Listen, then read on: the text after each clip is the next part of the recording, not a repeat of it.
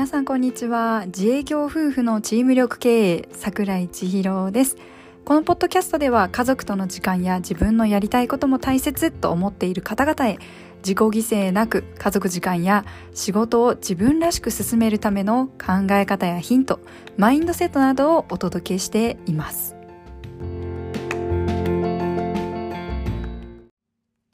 さてこんにちは。今回は必要性に気づく、答える、考えるということをお伝えしていきます。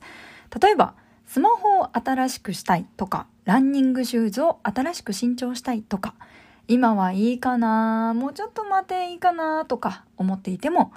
まあ、例えばね、部屋にいい香りのある芳香剤があったら落ち着くかなとか、アロマがあったらなとか、緊急性がなくても、こうだったらいいのになーっていうような商品だったりとか、で、なんか目の前にするとちょっと考えたりすることってありますよね。でも、今すぐそれがないと困るわけではないから、まあ、今度、また今度っていう間に結局買わずじまいで終わってしまうことってありませんか？私はね、よくあります。っていうか、結構ケチなので まあ1ヶ月経っても半年経っても1年経っても欲しいと思ったら買おうかな、みたいな感じなんですよね。まあ、みたいな感じでいつも考えてはいるんですが、でも、いざ買おうかなと思うと、なんか1年後とかだと新しい商品とか出た、出ちゃったりするじゃないですか。そしたらね、あー、で、あの時のこれと、いや、こっちの方が性能いいしなとかって見比べちゃってるうちに疲れちゃって、結局購入しなくなっちゃったりで、堂々巡りになってしまったりしています。何もね、今日はね、衝動買いがいいですよっていうようなお話をするのではありません。必要性に気づいているか、気づいたら次のアクションとしてそれに応えているか、考えているかということです。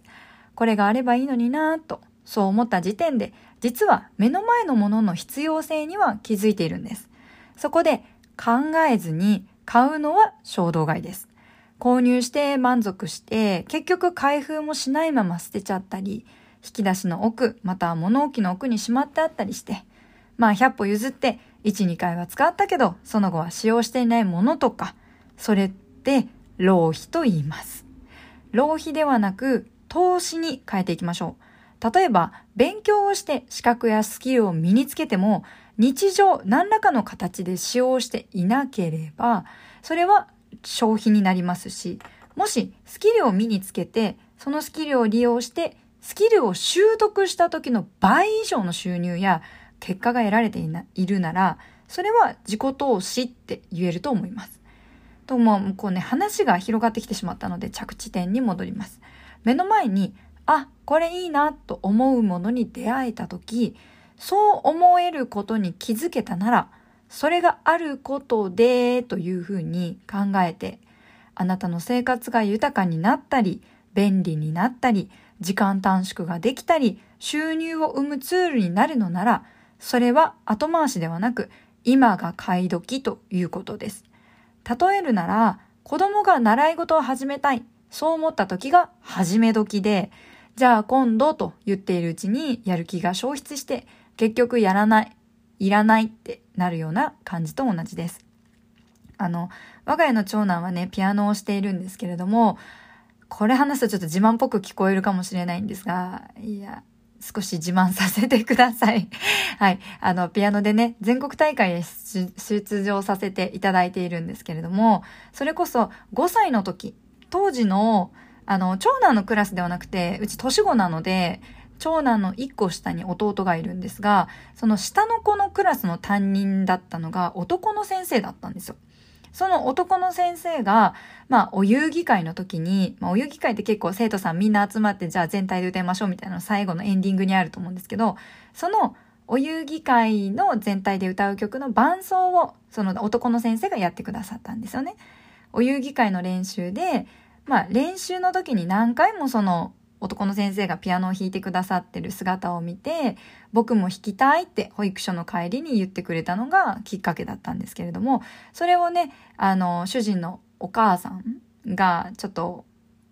保育士さん、元保育士さんなんですけれども、その主人のお母さんが、まあ、ご自宅にある電子ピアノをね、持ってきて、その当時は私たち一緒に暮らしていたので、主人のお母さんが自宅にある電子ピアノを使って、まあ、元保育士さんなので、保育園でね、馴染みのあるご飯を食べる前に歌う歌とかをね、弾いてくださったんですよ。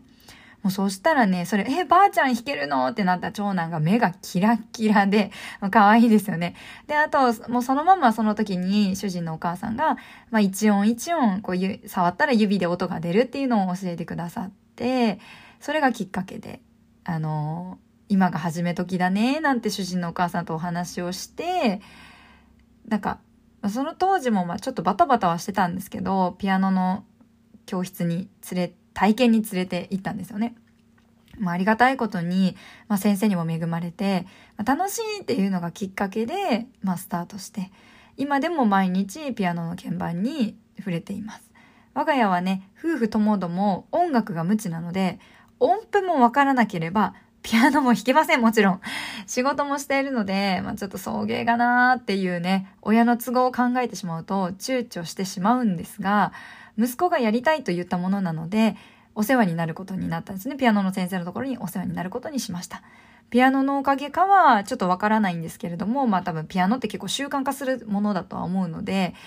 あの、宿題も家庭学習ノートもね、ピアノの練習に関してもそうなんですけれども、親のこちら側がやりなさいと声かけすることは今でもなくて、あの、それは私たちがやりなさいっていうふうに言わなくても、本人が自分でこれをこのぐらいやってからあれをするっていうふうに計画立てて実施しています。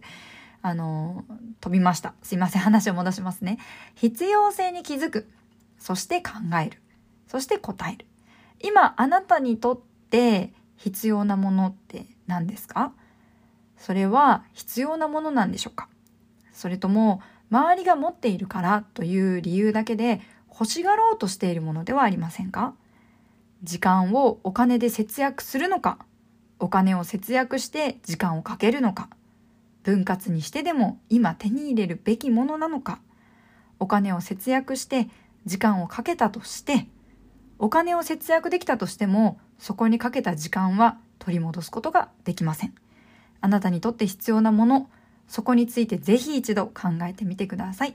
このエピソードを聞いて、はっと気づくような、そんなきっかけになれたら嬉しいです。